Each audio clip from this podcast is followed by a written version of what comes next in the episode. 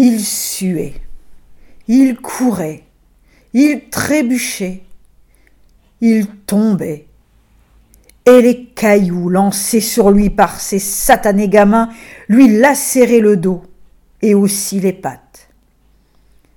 Il pensait En haut de la côte, je n'y arriverai jamais. Tout à coup, il s'écroula, épuisé.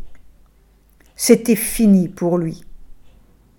Il le payait cher de s'être sauvé de la maison de son maître Eliezer, lui, Bilochon, qui n'était qu'un pauvre baudet. Mais après six années de mépris et de coups de trique, il n'en pouvait plus. Sans arrêt, on se moquait de lui, de ses grandes oreilles, de sa façon de parler en disant I-oh, I-oh. Maintenant, la bande de gamins approchait, on allait le lapider. Soudain, dans un grand cri, ils se sauvèrent tous, épouvantés. Une grosse bête, avec de grandes cornes, sortait de l'étable. C'était Nestor, le bœuf de maître Jonaham. Pas méchant pour dessous, mais qu'il était impressionnant. Il poussa un mouh si puissant que les gamins dégringolèrent la côte, tout à fait terrifiés. Dépêche-toi, lui dit le bœuf. Rentre donc, espèce de. Bon, mais surtout ne dis rien, hein. pas de i ici, hein. silence. Regarde plutôt là, dans le fond de l'étable. Le baudet leva la tête et ouvrit un œil. Il sursauta. Dans un coin, à l'ombre, il y avait debout un grand homme, fort comme Eliezer, son maître. Le pauvre animal, il tremblait de toutes ses pattes. Sûrement que cet homme-là allait le dénoncer, le renvoyer et le mettre à la porte. Il ouvrit son deuxième œil. Allongé près de l'homme, se tenait une femme, vraiment jolie, vraiment paisible, avec un beau sourire. Il sentit alors couler en lui une grande douceur, comme si sur l'heure il allait savourer un fin bon chardon de la montagne d'à côté. N'aie pas peur, approche, lui dit Nestor. Ces gens-là sont comme toi. Ils ont dû quitter leur maison. Ils ne te feront aucun mal. Allez, approche, n'aie pas peur. Maître Bilochon, lui dit l'homme, Tiens, comment connaît-il mon nom de Baudet, cet homme-là? Est-ce que vous pourriez nous faire la grâce de rester à notre service? Pigre, nom d'une pipe, on ne m'a jamais parlé ainsi. Nous aurions besoin de votre aide pour transporter Marie et son petit enfant. Oh En voilà une histoire, se dit-il en lui-même. Ce petit enfant Bilochon ne l'avait jamais vu, si petit et caché dans la paille, jamais vu ça, se répéta le baudet. Impensable. Un enfant dans de la paille. Pauvre petit. Il est pourtant si gentil. J'espère que lui, au moins, on n'y jettera pas de cailloux, comme on l'a fait pour moi.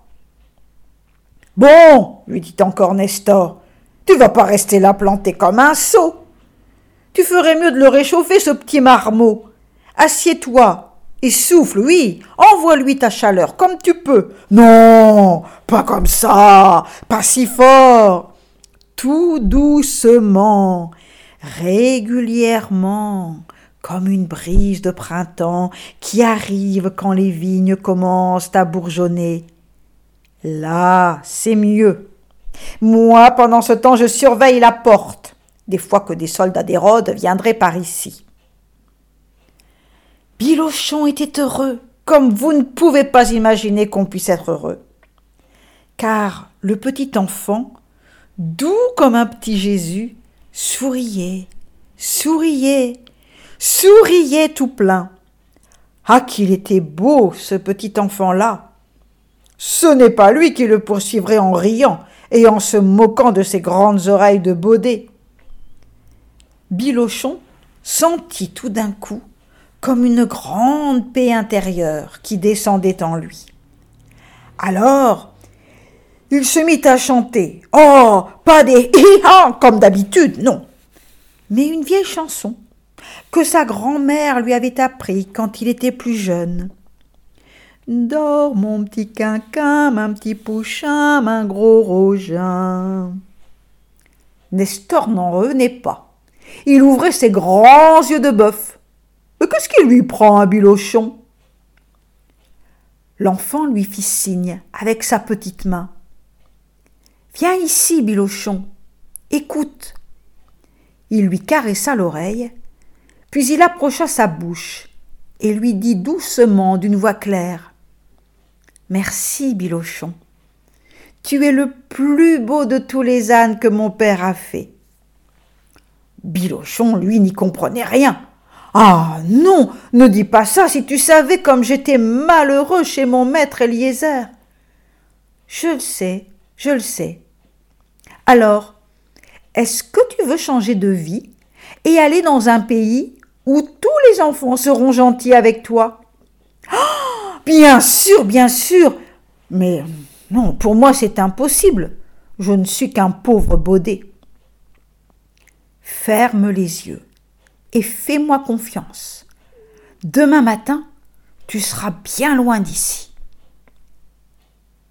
Clic, clac. Bilochon rouvrit ses deux yeux d'un seul coup. Où est-il donc allé se fourrer?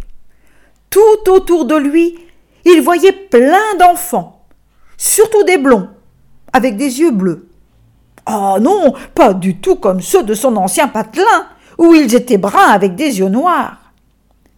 Et tous ces enfants souriaient de bon cœur.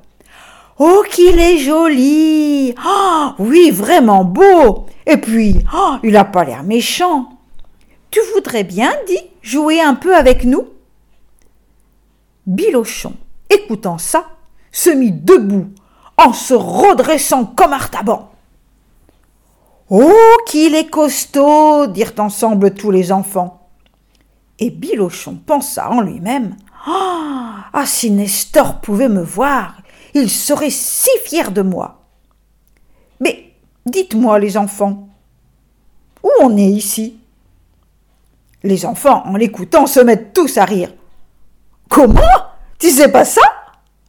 Mais non, répondit Bilochon, je, ne sais rien.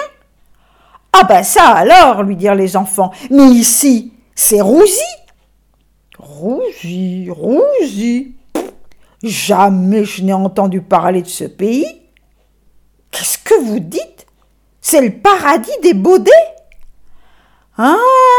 Ah bon? Ah bah alors en voilà une bonne raison pour ne plus m'en aller ailleurs. C'est entendu les enfants. Je vous le promets. Je reste ici avec vous. Et je jouerai avec vous tous. Et je vous promènerai sur mon dos. Et je vous conduirai à l'école. Et pour finir, je chanterai pour vous de ma plus belle voix. Hi-ho, hi-ho, hi-ho.